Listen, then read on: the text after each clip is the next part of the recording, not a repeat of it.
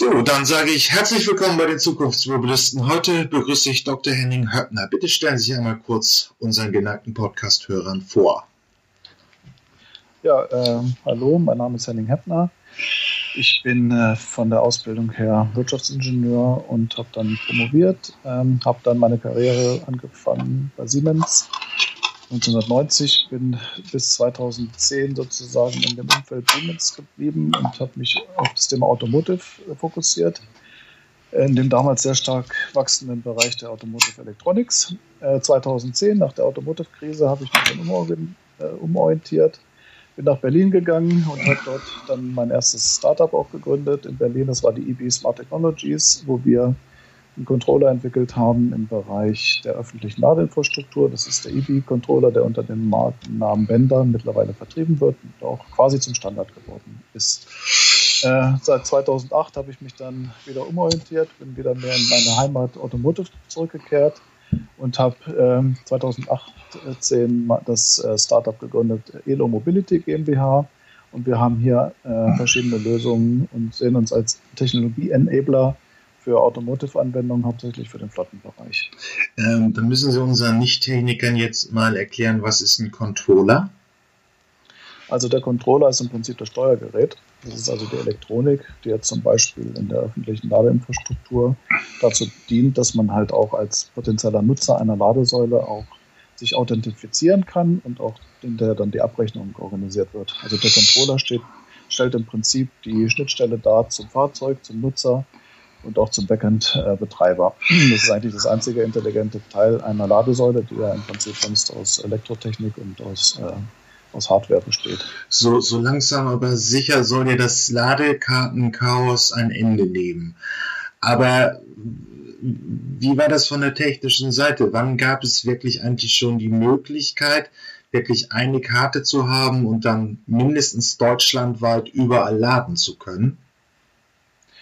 Also aus meiner Erfahrung äh, war die technologische Grundlage schon relativ früh verfügbar. IB Smart Technologies haben wir auf dem Euref Campus in Schöneberg gegründet. Das ist der gleiche Standort, wo auch Hubject äh, seinen Sitz hat. Wir waren auch der erste Controller, der sozusagen am Hubject-Netzwerk eingebunden war. Äh, das ist schon mittlerweile ungefähr zehn, äh, fünf Jahre her. Seitdem bestehen ja die technologischen Voraussetzungen tatsächlich aus dem sogenannten Ladekarten Chaos in Ordnung zu machen. Und äh, aus meiner Sicht ist das eigentlich kein Thema mehr, sondern eigentlich geregelt und äh, ist eigentlich nur noch eine Phase der Umsetzung. Da, da sind wir jetzt momentan halt drin. Also man hat immer noch die Probleme, aber es langsam wird es wirklich besser. Hm. Es wird, es ist ja die Frage, wann, äh, wann ist es so ähm, ähm, komfortabel mit dem Elektroauto zu tanken wie mit dem Verbrenner. Aber wir haben es langsam. Nur, äh, ja, wie, wie hat sich die Startup-Welt so im ja, Anfang der 2010er Jahre entwickelt in dem, dem, dem Umfeld? Welche technologischen Probleme gab es zu lösen? Wie war aber auch der Zugang zu Finanzkapital in der Zeit? Also sagen wir mal so, 2010 war es natürlich noch eine große Wette auf die Zukunft, äh, sich im Bereich der Elektromobilität zu engagieren. Und äh, wir haben damals, die Gründer von Libya haben eine Erfahrung damals gemacht mit Better Place, mit dem sogenannten Batteriewechselsystem und haben uns dann quasi entschieden, keine sehr komplexe Lösung zu machen, sondern uns erstmal zu fokussieren auf eine Lösung, wo wir uns auch zu Hause fühlen und haben damals angefangen mit dem Thema dieser Controllerentwicklung. Eigentlich zu einer Zeit, als andere wie Siemens da ausgestiegen sind, weil sie nicht daran geglaubt haben, dass sich die Elektromobilität so schnell entwickelt. Und ähm, wir haben uns jahrelang da mit dem Thema beschäftigt, was uns auch im Endeffekt sehr geholfen hat, weil gerade in dem äh, Zeitraum 2011 bis 2015 muss man schon sagen, dass diese neuen Schnittstellen gerade zwischen äh, dem äh, Bereich der Energieversorger und der Automotive-Welt ja historisch gar nicht da waren und sich erst entwickeln mussten. Und das war so die Zeit, in der sich diese neuen, äh, wir mal, Wertschöpfungsketten auch erst entwickelt haben und die Rollen noch vergeben wurden, zum Beispiel von Ladesäulenbetreibern oder von Mobilitätsflottenbetreibern. Ähm, in der Zeit war es tatsächlich auch nicht so einfach, tatsächlich auch Geld zu bekommen. Und unsere Idee war immer, sich quasi mit Industriepartnern zu, äh, äh, zu verbünden. In dem Fall war das damals bei EBI die Firma Bender, ein mittelständisches Unternehmen, die auch immer an die Elektromobilität geglaubt haben und uns auch weitergeholfen haben, gerade im Bereich der ähm, Industrialisierung und dem Zugang zu den Kunden. Weil es ist immer so, dass sich alle mit Startups gerne unterhalten und über neue Ideen philosophieren. Am Ende des Tages muss auch einer die Produkte kaufen. Und das ist natürlich einfacher, wenn man mit Markennamen und mit einer Technologie dann am Markt auftaucht, die, die auch äh, akzeptiert wird von den, äh, von den Kunden. Und die Kunden sind nun mal entweder die Automotive-Kunden oder die Energiekonzerne. Und die würden sich schon sehr schwer tun, immer mit, äh, mit äh, Startups nur zusammenzuarbeiten, sondern da muss auch eine gewisse Nachhaltigkeit dahinter sein. Also auch die gewisse Finanzkraft. Es ist ja im, genau. es ist beim Automotive-Sektor, es ist ja egal was, man nimmt immer sehr viel Geld in die Hand. Genau. Und äh, das ist dann schon eine große Eintrittsbarriere. Und äh, wenn man so technologieorientiert ist wie wir und auch im Bereich Hardware unterwegs ist, ist es klassischerweise immer schwieriger, auch Geld einzuwerben als im Bereich Software. Deswegen hat man dann meistens einen Industriepartner äh, sofort als strategischen Partner, was auf der einen Seite gut ist, weil man halt nicht nur Geld bekommt, sondern halt auch Kompetenz. Auf der anderen Seite fehlt natürlich da meistens so ein bisschen die Fantasie eines Hockeysticks, äh, wo viele andere Startups sich ja darauf konzentrieren, tatsächlich sehr schnell zu skalieren. Ne? Und bei Hardware ist es dann oft äh, schwerer. Und äh, das ist dann eher so das seriöse, solide Geschäft äh, von Industrieunternehmen, die sich halt dann langsamer entwickeln und dann aber halt auch oft langfristigere Kundenbeziehungen haben. Ähm, die Hardware-Firmen und Software-Companies waren Anfang entscheidend. Heute wird es auch immer mehr wirklich klassische Plattformansätze, wenn ich mir modernere oder jüngere Startups angucke, die jetzt in den Jahren 18, 19 anfangen, geht es jetzt schon irgendwie um Plattformen zu bilden. Also Mobility as a Service wird ein Thema wo das Elektroauto. Oder gibt es noch an der Hardwarefront irgendetwas, was wirklich sehr spektakulär ist, was auch notwendig ist vom Markthochlauf her? Ja, notwendig ist dummerweise Hardware immer, weil nur mit Software funktioniert halt äh, nichts. Ähm, das ist dann oft halt äh, dann weniger spektakulär, aber wenn ich jetzt mal an neue Technologien denke, wie äh, das ganze Thema Wasserstoff, da gibt es jetzt noch so viel zu tun, was jetzt dann oft nicht so grundsätzlich ist, sondern eher dann auch das Thema Industrialisierung und Miniaturisierung. Also gibt es noch genügend Themen zu erledigen. Und ähm, am Ende des Tages ist es immer so diese äh, Schnittstelle zwischen Software und Hardware, ne? weil die Hardware oft gerade im Bereich der Elektromobilität Commodities und äh, dazu brauchen sie natürlich Software, um das Thema Integration dann zu machen. Ne? Das, die Chance der Elektromobilität ist ja auch jetzt, dass tatsächlich jetzt diese einzelnen Hardware-Komponenten einfacher werden und modularer werden und dann über Software zusammengebunden werden. Also auch wir sind natürlich jetzt an der Schnittstelle immer dran, äh, Software und Hardware.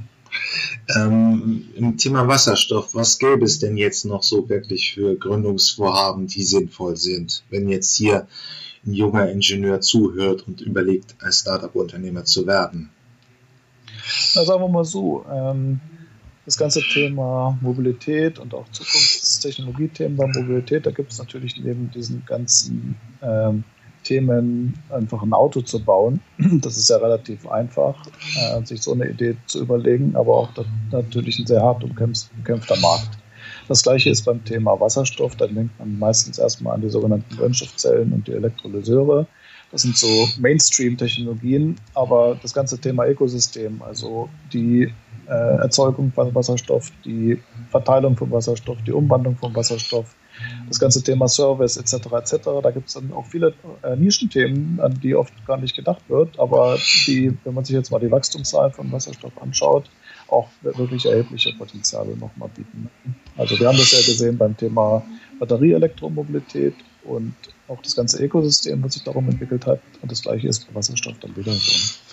Ähm, aber in welchem Szenario? Also viele meiner Experten hier bei den Zukunftsmobilisten glauben nur, dass es ein, ja, die großen LKWs, äh, meinetwegen auch noch Anwendungen in der Bahn, aber sonst ähm, Gegenstand bei Stand der gegenwärtigen Technik ist es unrealistisch, dass wir nochmal wirklich viele Wasserstofffahrzeuge als PKWs sehen. Also die großen Massenmärkte erwarten viele, dass es von batterieelektrischen Antrieben ausgerüstet wird.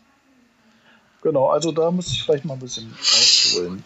Ähm, Elo Mobility haben wir gegründet, um tatsächlich ähm, Antriebskonzepte zu entwickeln für bestimmte Fahrzeuge. Und die bestimmten Fahrzeuge, haben wir im Moment uns auf folgende ähm, Bereiche fokussiert. Erstens ist unser Markt der sogenannte Flottenbereich, weil wir immer der Meinung sind, dass sich neue Technologien zunächst über die sogenannten Flotten ausbreiten werden. Wenn man da einzelne Kunden ansprechen will, das ist unwahrscheinlich hart, aber Flotten, Flottenbetreiber ist, das ähm, ist aus unserer Sicht zielführend für neue Technologien im Bereich Mobilität. Welche Flotten haben wir uns dann überlegt? Das ist auf der einen Seite die Flotten der öffentlichen äh, Nahverkehrsunternehmen, äh, das heißt also Busse, Stadtbusse. Und das zweite sind dann die sogenannten kleinen Mobile, das heißt also die typischen äh, Leichtfahrzeuge, die man zum Beispiel in Entwicklungsländern wie Indien sieht. Das heißt also diese Tuk-Tuks, die auch jetzt danach sozusagen schreien, äh, auch elektrifiziert zu werden. So, wenn man jetzt in den Bereich mal der Stadtbusse geht, dann ähm, stellt man sich ja natürlich auch erstmal die Frage, was ist die richtige Lösung für die, die Busse. Und ähm, ähm, es ist einfach so, wenn Sie sich das Profil anschauen der Flotten, dann haben Sie ungefähr folgendes Profil, dass mindestens 90 Prozent der Stadtbusse eine Reichweite benötigen von mindestens 350 Kilometer. Und das wird sehr schwierig äh, mit äh, Batteriebussen zu bewältigen. Sie können das machen, aber dann haben Sie Busse, die eine sehr große, sehr schwere Batterie haben. Und äh, das ist nicht die optimale Lösung. Ein Bus, der heutzutage einen Dieselmotor hat, der hat so einen 260 Liter Tank drin und der fährt halt 400 Kilometer weit. Und die Betreiber, die wollen nicht unbedingt sich das antun, dass sie ständig ähm, irgendwo aufladen, beziehungsweise dass der Bus die ganze Nacht an der Ladesäule hängt. Das heißt also, alle Betreiber, die mit denen wir sprechen, suchen eigentlich eine Lösung, die ähm, sozusagen sehr nah an dem derzeitigen Geschäftsmodell ist und ähm, trotzdem emissionsfrei ist. Und da ist eigentlich dann sofort Wasserstoff eine ideale Lösung. Alle Betreiber, die, mit denen wir sprechen, wollen eigentlich Wasserstoff und, ähm, und das ist für uns ein guter Markt. Von der Marktgröße ist es tatsächlich auch interessant. Wir haben uns das gerade mal angeguckt. Wir haben ungefähr in Deutschland zurzeit 30.000 äh, Busse bei einer durchschnittlichen, äh, äh, durchschnittlichen Nutzungsdauer von zehn Jahren. Kann man also sagen, im Jahr werden in Deutschland 3.000 Stadtbusse gekauft. Mit den neuen äh, Vorgaben der Emissionsfreiheit brauchen, haben sie tatsächlich jetzt sehr kurzfristig einen Markt von mehreren tausend Bussen im Jahr, die alle auf emissionsfreie Antriebe umsteigen werden. Und äh, das brauchen sie nur in Europa entsprechend multiplizieren und kommt dann schon ein erheblicher äh, großer Markt zustande. So, äh, zum Thema Wasserstoff ist natürlich dann zu sagen, dass ähm, wir nicht unbedingt so weit kommen, wenn der Wasserstoff wie heute zu 95 Prozent auf fossilen Brennstoffen beruf, äh, besteht, sondern der muss dann grüner Wasserstoff sein. Und dann stellt man sich die Frage, ist der überhaupt wettbewerbsfähig zu produzieren? Und da ist meine Aussage eindeutig ja. Wir haben heutzutage die Lösungen, tatsächlich grünen Wasserstoff zu produzieren, zu einem äh, Kostenpunkt, der in der Größenordnung von Diesel liegt. Und dann sind auch die äh, Betreiber sofort motiviert, von Diesel auf Wasserstoff umzusteigen. Also wir haben uns das sehr genau angeguckt. Es gibt bestimmte Leute, die sagen, 2030 wird er irgendwie im Break-Even sein. Der wird heutzutage in der Presse immer weiter revidiert auf 2025. Wir gehen davon aus, dass 2023 die Dieselparität erreicht ist. Und äh, 2023 ist sozusagen übermorgen, beziehungsweise morgen. Eigentlich gibt es aus unserer Sicht keinen Grund, heute mehr äh, Dieselbusse oder batterieelektrische Busse zu kaufen, sondern die Lösung muss einfach Wasserstoff sein. So, und von Wasserstoff in Bussen haben wir dann quasi die geeignete Basis, um auf der Basis dann halt auch in, langsam in die PKWs reinzugehen. Natürlich sind PKWs viel optimierter ähm, aufgrund der Größen und aufgrund der ganzen Anforderungen.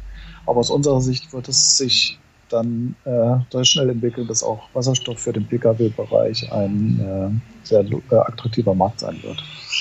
Ähm, Sie, wenn Sie den Break-Even meinen, meinen Sie schon die Frage, dass Wasserstoff eine Kostenparität zum Dieselfahrzeug hat? Genau. Ich meine damit Total Cost of Ownership. Ja. ja. Und, äh, der Break-Even ist ja immer ein Thema aus Investitionskosten und, äh, und Betriebskosten. Und aus unserer Sicht ist der TCO Break-Even in äh, zwei bis drei Jahren äh, gegeben. Gut. Ähm, Ausrufezeichen. Ja, Ausrufezeichen. Ähm, das heißt, wir sehen, ja, aber Break-Even, gegenwärtig ist beim Wasserstoff doch immer noch problematisch, dass wir eine schlechte Energiebilanz haben. Ich muss Energie aufwenden, damit ich Energie in einer Form habe, so dass ich sie für den Transport nutzen kann. Und mhm. ähm, das bedeutet auch noch nicht, dass diese, diese, diese schlechte Wirkungsbilanz beiseite ist. Es bedeutet nur, dass die Technik so weit ja wieder mal massenindustrialisiert wird, dass äh, wirklich ein Vergleich mit dem Dieselverbrenner die, die, die in Kostengleichheit erreicht ist. Genau. Mhm. genau. Ja. Okay. Genau. Und in Anbetracht der Tatsache, dass mittlerweile die nachhaltigen Energieformen, die regenerativen Energieformen wettbewerbsfähig sind und man mit Wind und, äh, und Sonne sozusagen sehr geringe Entstehungskosten hat, kann man auch tatsächlich Wasserstoff ähm, äh, klimaneutral und äh, so weiter und wettbewerbsfähig produzieren. Ja? Das muss einfach die Annahme sein. Okay, ähm, dann müsst, es war ja auch eben in dem Satz drin, ähm, ich weiß nicht, ob Sie es so genau gemeint haben, aber in der Elektromobilität, wir sind in der Neuwagenmarkt besteht ja zu 60 Prozent aus gewerblichen Käufern und aus 40 Prozent privaten Käufern. Und ähm, im Regelfall gehen viele der Autos erstmal in Firmenflotten über. Ist das so gemeint, wenn, wenn man sich einfach äh, darauf fokussiert, dass man sich auf Flotten konzentrieren muss, wenn man neue Fahrzeuge an den Mann bringt oder die Frau?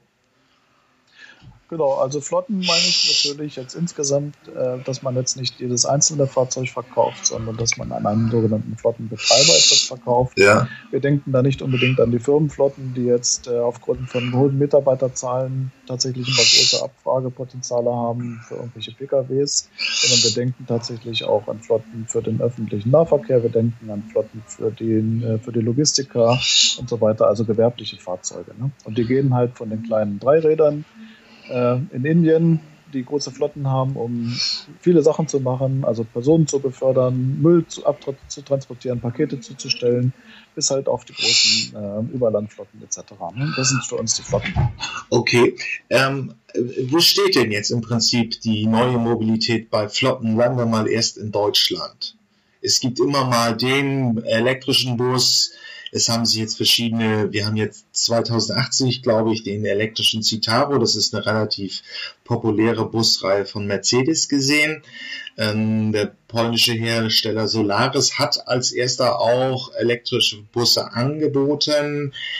Ähm, ich glaube, die sind aber verkauft worden. Und dann hatten wir auch, ja, im Prinzip ist das Thema jetzt so, viele Kommunen müssen umsteigen, der Druck ist da. Aber warum hat es jetzt bislang noch nicht mit batterieelektrischen Antrieben so wahnsinnig gut funktioniert? Genau, also ich weiß jetzt nicht, ob Sie wissen, wo die größte elektrische Flotte von Bussen in Europa ist. Können, können Sie das? Äh, ich würde sagen Berlin. Nee, BVG, das müsste ich jetzt auch raten. Also Berlin sicherlich nicht, da sind ja, glaube ich, ungefähr zehn Busse oder so im Einsatz. Also die größte Flotte in Europa an Elektrobussen ist tatsächlich in Moskau. Schon immer, weil dort gab es schon traditionell die vielen Ost okay. mhm. die, die, äh, die, äh, die, die Trolleys. Und äh, bei denen war es relativ einfach, diese Busse zu mit Batteriebussen zu elektrifizieren, weil die waren schon mal elektrisch und da hat man sich halt überlegt, wie kann man jetzt die, die, die, die Routen ausweiten, indem man halt nicht an die Oberleitung gebunden ist, sondern tatsächlich jetzt auch mit elektrischen Bussen ähm, überall fahren kann. In dem Fall war tatsächlich jetzt der Umstieg sehr einfach und unsere Lösung, an der ich tatsächlich auch selber mitgeholfen habe, war halt in der Zeit ein sogenanntes Opportunitätsladen. Das heißt also, leichte Busse zu nehmen, die dann eine sehr kleine Batterie haben und die dann während der Fahrt dann tatsächlich äh, aufgeladen werden. Das ist die Lösung für Moskau. In dem Fall, weil die Infrastruktur da war und weil halt auch der Umstieg sehr einfach war. Wie ich schon vorher gesagt habe, ist halt für viele Flottenbetreiber der Umstieg in die Elektromobilität dann nicht so einfach, weil es halt nicht nur das Fahrzeug selber ist, sondern die ganze Infrastruktur, die dann damit umgestellt werden muss. Und das ist halt mit Batteriebussen dann nicht so einfach, weil sie im Prinzip ja immer zwei Busse brauchen. Wenn der eine nämlich aufgeladen wird, dann brauchen sie einen anderen Bus, um dann weiter zu fahren. Das wäre der Worst Case, ja. So, und insofern ist dann tatsächlich jetzt auch das ganze Thema Umstieg jetzt nicht so trivial, einfach ein Fahrzeug durch das andere umzustellen. Wenn Sie sich aber jetzt einfach mal die, die Vorgaben anschauen im Bereich auf die äh, Emissionswerte und des Flottenbetriebs sehen wir im Moment das so, dass viele Gemeinden tatsächlich überhaupt keine Dieselbusse mehr bestellen, sondern tatsächlich ab jetzt eigentlich mindestens 45 Prozent emissionsfrei äh, eingekauft wird. Und wir in sehr naher Zukunft einfach das sehen, dass jetzt 100 Prozent nur noch Elektrobusse eingekauft werden. Ne? Und ob die Elektrobusse dann mit Batterien ähm, äh, nur versorgt werden oder mit dieser Kombination aus Batterien und Brennstoffzelle. Das ist im Moment die große Gretchenfrage. Aus unserer Sicht, äh, die meisten Use Cases gehen einfach in das Thema Fuel Cell rein. Okay, ähm, Sie haben mich da ein bisschen aufs Glatteis geführt, aber ähm, ich will das nochmal in die Shownotes für meine Hörer packen. Was damit gemeint ist, diese Trolley-Systeme in Osteuropa gab es äh, immer mal diese Oberleitungen, die halt verbaut waren und dann wurde ein Kontakt hergestellt zum, äh, zu einer, zum Bus und dadurch konnten eben auch die Busse schon elektrisch fahren, als es in Westeuropa noch absolut nicht gängig war. Ähm, vielleicht finde ich da noch ein Bild da, wo man auf diese äh, Beispiele noch zu, zu eingeht. Ähm, also wir sehen, wir Sie erwarten jedenfalls eine, eine Transformation hin zum ähm, Wasserstoff bei, bei Bussen im Verkehrsbetrieb. Gilt das auch für Überlandbusse? Ja, eindeutig, weil gerade der Überlandbus hat eine höhere Reichweitenanforderung äh, als die Stadtbusse. Und äh, wir sehen auf der einen Seite den Trend bei den äh, Nahverkehrszügen. Auch da sehen wir einen ganz klaren Trend jetzt äh, Batterie, also äh, auf das Thema ähm, Brennstoffzelle. Wir sehen das natürlich auch in den Überlandbussen und auch in den Überland-Trucks, also den LKWs. Hier wird es einen eindeutigen Trend geben in Richtung Wasserstoff. Ich pack dann auch noch mal in die Shownotes. Ähm, Alstrom hat ähm, ein Testprojekt, glaube ich, wenn ich es richtig entsinne, in Niedersachsen mit drei Wasserstoffzügen, die im Nahverkehr eingesetzt werden. Nur jetzt eben als Beispiel herangeführt. Aber ähm, wenn jetzt ganz das automobile Deutschland wartet nun auf den Hochlauf des batterieelektrischen Fahrzeuges. Volkswagen hat seine Bänder angeworfen und so weiter und so fort. Ähm, Marketing gibt's an jeder Ecke im Internet für Elektroautos. Warum ähm, ist es im, im, städtischen Busverkehr nicht sinnvoll, einfach auch einen Batteriebus zu fahren, zumal sie ja in China auch schon eingesetzt werden? Also dort fahren batterieelektrische Busse auch schon seit ein paar Jahren und relativ erfolgreich, wie mir Lars Thomsen hier berichtet hat. Ja, ja.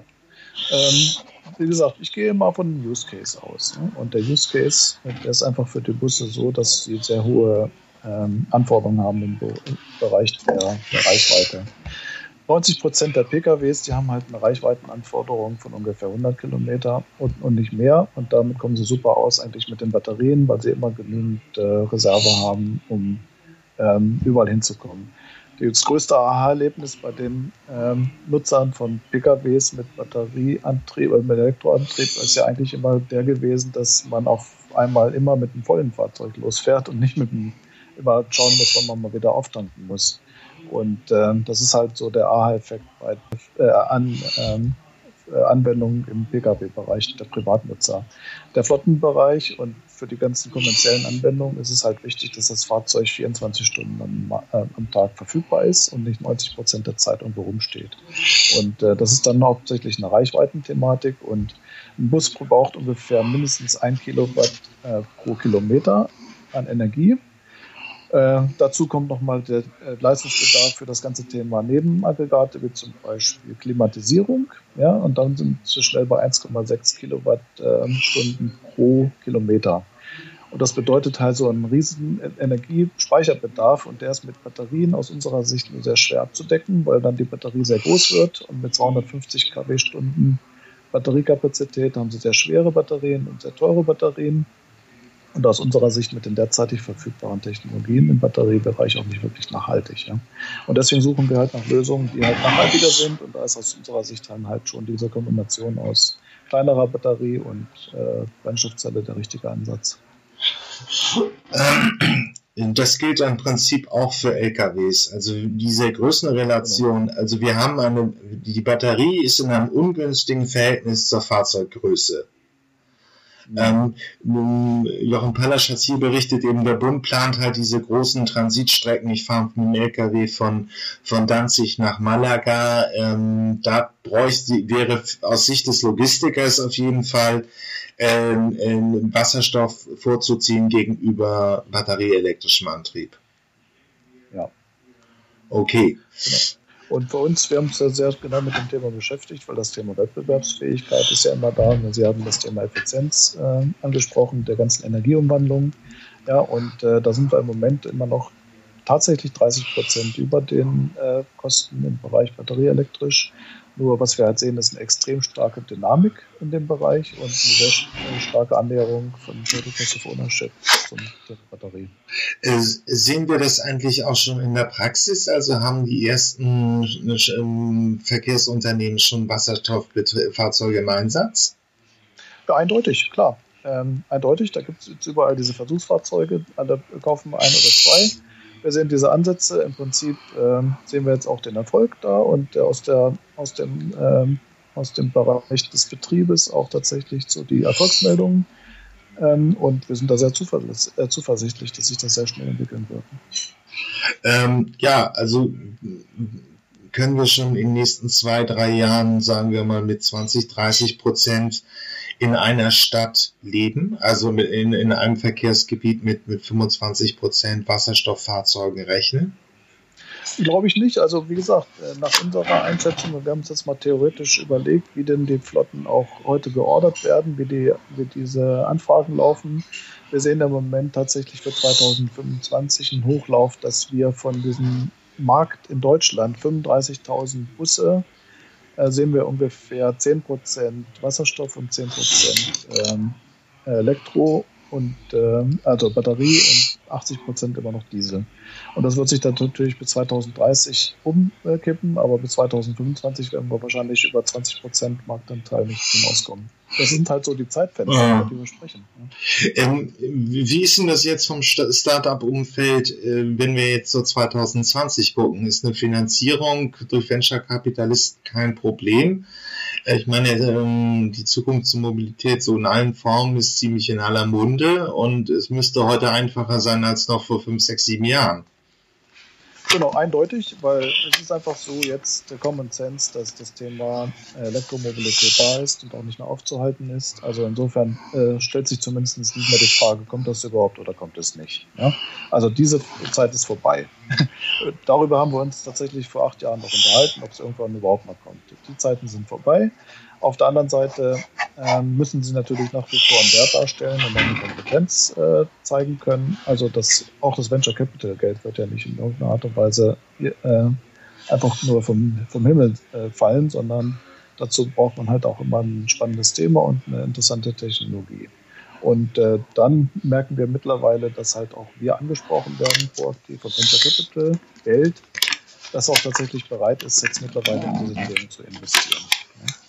Ähm, was Sie dann eben auch ähm, ähm, angesprochen haben, momentan ist die, die Bilanz ja immer noch relativ schlecht. Das heißt, wir bräuchten mehr Strom, als wenn wir die Flotten jetzt batterieelektrisch ausrüsten. wir bräuchten bei Wasserstoff deutlich mehr Strom. Der ist gegenwärtig noch ähm, schmutzig, also wird aus fossiler Energie gewonnen. Wie, wie hoch ist also grundsätzlich der Stromverbrauch von, von dem, was wir jetzt reden, also Stadtbussen? Ähm, kann das die, die erneuerbare Energiewelt in Deutschland schon bewältigen? Kann sie da schon für sauberen Strom liefern oder noch nicht? Also sagen wir mal so, spannend finde ich immer, dass man jetzt sektorübergreifend denken muss. Ja, und auch die Flottenbetreiber, die denken halt immer nicht nur an die Fahrzeuge, sondern halt auch immer an die Infrastruktur. Was wir vorher schon diskutiert haben, das Thema ist schlecht zu verkaufen, wenn tatsächlich Wasserstoff verbrannt wird, der aus, im Endeffekt aus fossilen Energieformen produziert wird. Also das ist eine Story, die wird sicherlich nicht fliegen. Was fliegen wird, ist tatsächlich jetzt grüner Wasserstoff und die Möglichkeit halt auch mit dem Thema Wasserstoff als Medium auch äh, tatsächlich unsere ganze Energiewende überhaupt zu stemmen. Und das größte Problem ist ja nicht die wettbewerbsfähige Erzeugung von äh, regenerativen Energieformen, sondern tatsächlich der Transport und die Speicherung. Und da sehen wir tatsächlich in diesen ganzen Transformationsprozessen erhebliches Potenzial und auch da tatsächlich mit Wasserstoff eine Lösung darzustellen. Das wird dann aber relativ komplex, weil ich habe immer nur gesagt, äh, die zwei Enden sind eigentlich für mich definiert. Nämlich auf der einen Seite gibt es mittlerweile wettbewerbsfähige regenerative Energieformen, um Strom zu erzeugen. Auf der anderen Seite ist der Antrieb, der elektrische Antrieb einfach äh, dem äh, Verbrennungsmotor überlegen. Und dazwischen sind alle möglichen ähm, Transformationsprozesse möglich und abhängig von dem Use Case tatsächlich auch immer durchaus anwendbar. Und ähm, dann geht es tatsächlich darum, Wasserstoff zu produzieren, aber auch zum Beispiel Wasserstoff zu nutzen in den Gasnetzen oder auch in den Wasserstoffnetzen, um tatsächlich auch für die großen Stromtrassen eine Alternative darzustellen. Ne? Also es geht um weitaus mehr als einfach nur Wasserstoff in irgendeiner Art und Weise in Fahrzeugen zu verbrennen, sondern das ganze Thema Energiewende und Sektorkopplung halt halt auch wirklich mit den ganzen Transformationsprozessen äh, was zu tun. Und da haben sie natürlich jetzt noch beliebig viele Ineffizienzen in, dem, in diesen Prozessen, aber da sind ja mittlerweile so viele Leute da dran, tatsächlich genau diese Themen auch zu lösen. Ähm, das wird jetzt halt sektorübergreifend. Es ist jetzt, es rutscht ja dann immer mehr zum Thema Energiewende hin. Aber wird, wird Wasserstoff denn eben als Medium auch eine Rolle als Speicher übernehmen können? Ja, also entweder Wasserstoff oder Ammoniak oder Harnstoff. Also da gibt es ja viele äh, Themen, die da noch äh, über dem Thema Wasserstoff auch noch existieren. Also das Schöne daran ist ja, wir haben so viele spannende Themen in diesem Bereich Energiewende und Mobilität ist ja ein zentraler Punkt der Energiewende. Und das Schöne und Spannende ist halt, dass wir immer mehr in dieses Thema Smart City reinkommen. Das heißt also nicht nur immer über einen Sektor sprechen, sondern Sektorkopplung ist sehr interessant, halt in diesem ganzen Thema Zusammenspiel von unterschiedlichen Energieformen. Das finden Sie im Haus, indem Sie jetzt über Brennstoffzellen im Haus diskutieren. Da kommt es dann auch halt auch das Nutzer Thema drauf an, brauchen Sie mehr Wärme, brauchen Sie mehr äh, elektrische Verbraucher. Das gleiche ist im Fahrzeug. Ein Fahrzeug hat auch immer eine Kombination aus verschiedenen äh, Bedarfsprofilen. Und ein Bus in der, im Dauerfrost in Sibirien hat halt ein anderes Bedarfsprofil als ein Bus irgendwo in Kalifornien oder in Deutschland. Ja. Und das ist ein, äh, kann sehr komplex werden. Und im Prinzip ist ein Bus zum Beispiel ein fahrendes Sektorkopplungsthema. ja. Und ähm, das ist genau unsere Aufgabe, nämlich bei Air Mobility, um nochmal ein bisschen auf unser Thema zu kommen. Ja, wir versuchen halt Lösungen zu bringen für Fahrzeuge, weil wir der Meinung sind, dass halt jeder Use Case und jede Anforderung eigentlich eine spezifische Fahrzeugauslegung benötigt. Ja, und ähm, deswegen haben wir uns zum Ziel gesetzt, tatsächlich jetzt auch immer für die unterschiedlichen Flottenbetreiber ein Fahrzeug zur Verfügung zu stellen, das tatsächlich dem Anforderungsprofil entspricht. Und das kann dann mein, äh, manchmal eine größere Brennstoffzelle sein mit einer kleineren Batterie. Es kann manchmal umgekehrt sein. Also das ist dann genau das Thema, was wir versuchen zu lösen. Dieses ähm, Energieprofil tatsächlich optimal abzubilden dann höre ich ja praktisch nochmal ein Zukunftsthema gerade heraus. Wir hatten es schon 2013, 2014 mit der Batterie, also dass die Batterie beim Elekt bei batterieelektrischem Auto eine Funktion des Energiespeichers übernimmt. Ähm, das könnte Wasserstoff dann auch machen. Dann, also, so, das ist jetzt vielleicht noch ein bisschen weit in die Zukunft gegriffen, aber das im Prinzip in einem Bus, in einem Stadtwerkebus, die Batterie, ähm, der, der, Wasser, Entschuldigung, die, der Wasserstofftank genutzt wird, um einen Ausgleich äh, in diesem immer dezentraler werdenden Stromnetz äh, zu werden, also in dem, was man unter Smart City nennt. Genau, also könnte dann relativ komplex werden. Ich versuche das auch mal ein bisschen zu vereinfachen, aber am Ende des Tages, wenn Sie sich so ein Energieprofil von so einem Fahrzeug ansehen, dann ist es ja immer so, dass auch ein Wasserstoffbus nie, nie ohne Batterie auskommt. Und dahinter ist dann halt irgendeine Brennstoffzelle, die dann halt eine gewisse Reichweitenverlängerung hat. Und in diesem ganzen Thema Energiemanagement, auch äh, wer speichert wo was, in welche Richtung, kann tatsächlich auch sowas eine Rolle spielen. Da gebe ich Ihnen recht. Aber das ist jetzt bei Ihnen noch eher ein strategisches Zukunftsthema und nicht unbedingt etwas, was Sie schon mit Kunden oder Entwicklungspartnern bearbeiten. Ja, bei uns wird es dann ein bisschen relevanter, wenn wir daran denken, dass ja im Moment diese kleinen äh, Flotten, die im Moment da erstmal ausprobiert werden, die haben einen sehr geringen Energiebedarf. Ja. Aber gerade auch dieser Energiebedarf muss irgendwo herkommen. Und wenn man sich jetzt schon mal eine Tankstelle dahinstellt und dann Elektrolyseur, dann haben sie schnell am Tag mindestens 50 Kilogramm äh, Wasserstoff und den wollen sie ja trotzdem irgendwo sinnvoll dann nutzen. Und deswegen alle Themen, die wir so im Moment bearbeiten, da geht es dann halt auch immer um die sogenannte Skalierung. Und wie kann man Wasserstoff dann auch vernünftig nutzen, bekommen und weitergeben und so. Und da geht es dann immer relativ gleich und auch schnell in das Thema, wer kann sich dann an der Nutzung, an der Nutzung noch beteiligen, wo kommt der Wasserstoff her, wie kann er noch weiter verarbeitet werden, etc. etc. Und da gibt es dann relativ viele spannende ähm, Themen, die dann gleich kommen. Es wird dann sehr systemisch. Ähm, ja, aber Sie sind jetzt, sind jetzt genau fast zehn Jahre in der, in der Zukunftsmobilität unterwegs. Nicht wahr? Mhm. Genau.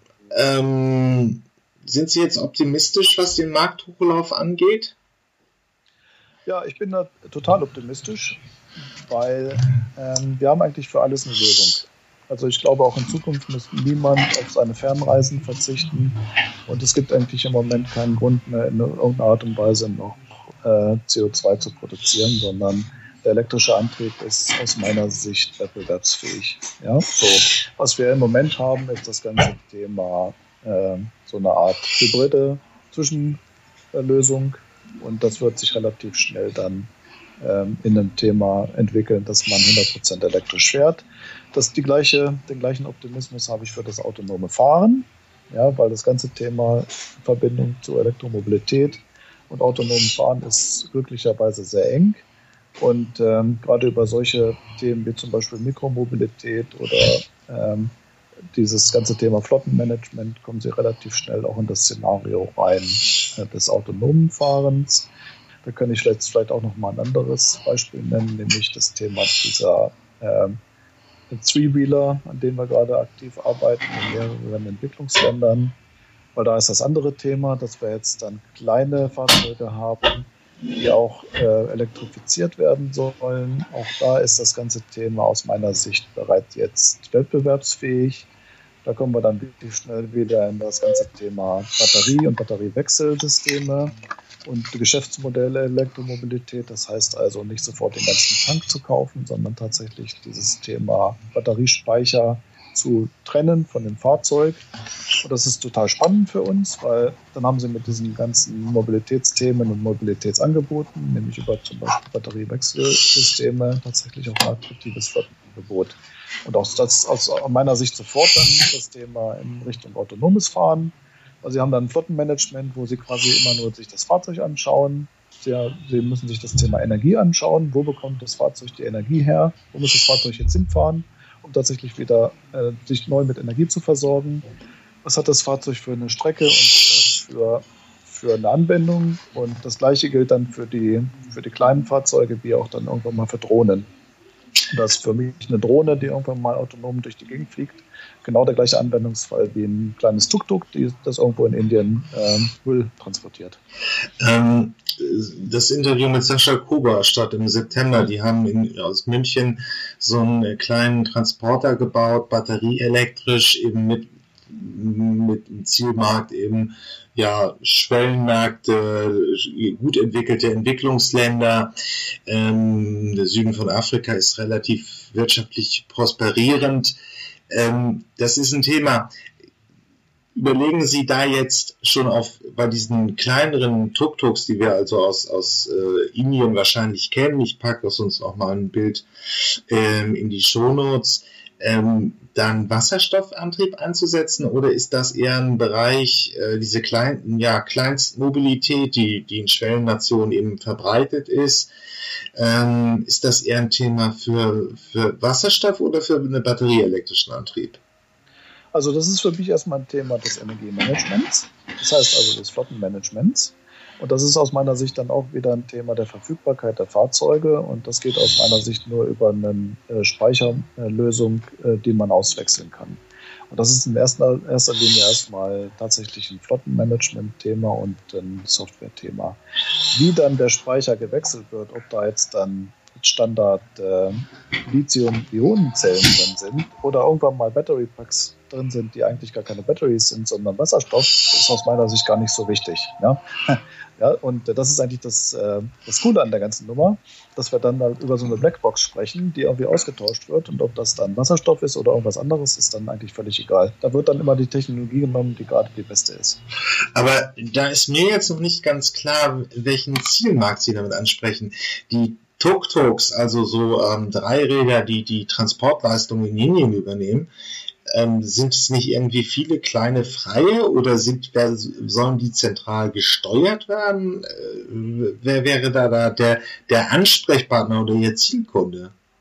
Genau, da sind viele Freie drin, die aber alle das Gleiche machen. Ja, und äh, das sind sozusagen im Rudel treten die auf. Die werden dann nicht zentral gesteuert, sondern da ist das Angebot eines äh, Flottenbetreibers tatsächlich dem Endkunden das Ökosystem zu geben, immer äh, genau dahin fahren zu können, wo dann die nächste Batterie wieder ist und wo man sich dann eine neue Batterie holen kann. Und dann wird ein sehr einfaches Geschäftsmodell daraus und das ist dann halt auch genau das Thema der, des autonomen Fahrzeugs. Weil der Fahrer eines solchen Weges muss ja nur das Richtige machen, das heißt also über das Navigationssystem wieder die nächste Batterie zu finden. Und das wird in Zukunft dann der Computer übernehmen und das autonome Fahrzeug tatsächlich immer sich die Energie am richtigen Standort wieder abzuholen.